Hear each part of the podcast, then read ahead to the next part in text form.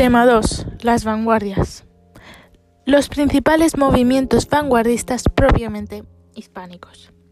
España recibió de forma muy rápida los movimientos de vanguardia y por lo tanto existen cuatro etapas en su desarrollo. La primera etapa, del 1908 al 1918, 10 años. Eh, se observa las primeras manifestaciones de las vanguardias y destaca la figura de Ramón Gómez de la Serna, que publica el concepto de la nueva literatura. Segunda etapa, 1918-1925, siete años. Es el periodo de plenitud de la vanguardia. En él nace el ultraísmo y el creacionismo. Y destacan figuras como Guillermo de la Torre y Huidobro. Tercera etapa, 1925 al 1930, cinco añitos. Em, la, gran tendencia artística es el surrealismo, y esto supone una vuelta a las preocupaciones humanas, y por lo tanto es el principio del fin de la vanguardia. Etapa 4, del 1930 al 1936. En esta etapa los movimientos de vanguardia van desapareciendo, la literatura se politiza, el arte ya no quiere ser dirigido a, una minoría, sino se dirige a la inmensa mayoría, y con un claro espíritu utilitario.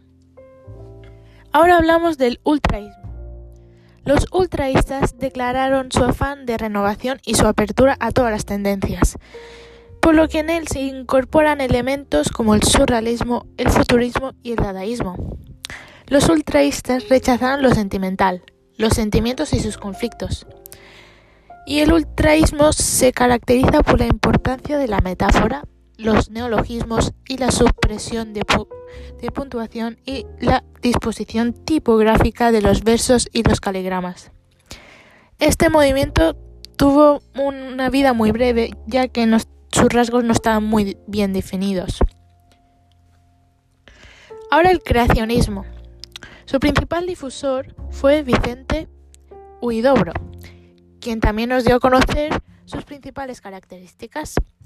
No a la imitación de la realidad, no a la narración y a la descripción. Influido por las diversas vanguardias, el poeta inventa nuevas imágenes y asociaciones ilógicas y desconcertantes. Ahora el surrealismo.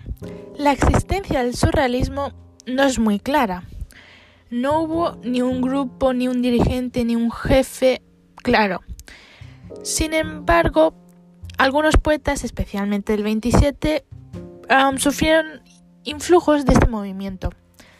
Entre los temas propios del surrealismo que más tratan los poetas españoles son la pasión por la libertad y el azar, la importancia del mundo interior y de las emociones, los sueños y lo instintivo, el gusto por lo misterioso, lo insólito y lo maravilloso, y el amor.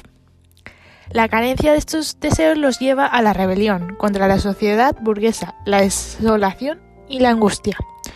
Entre los recursos expresivos destacan la falta de coherencia textual, el uso de las aliteraciones, repeticiones y juegos de palabras. En cuanto a la métrica, solo emplearon el verso libre.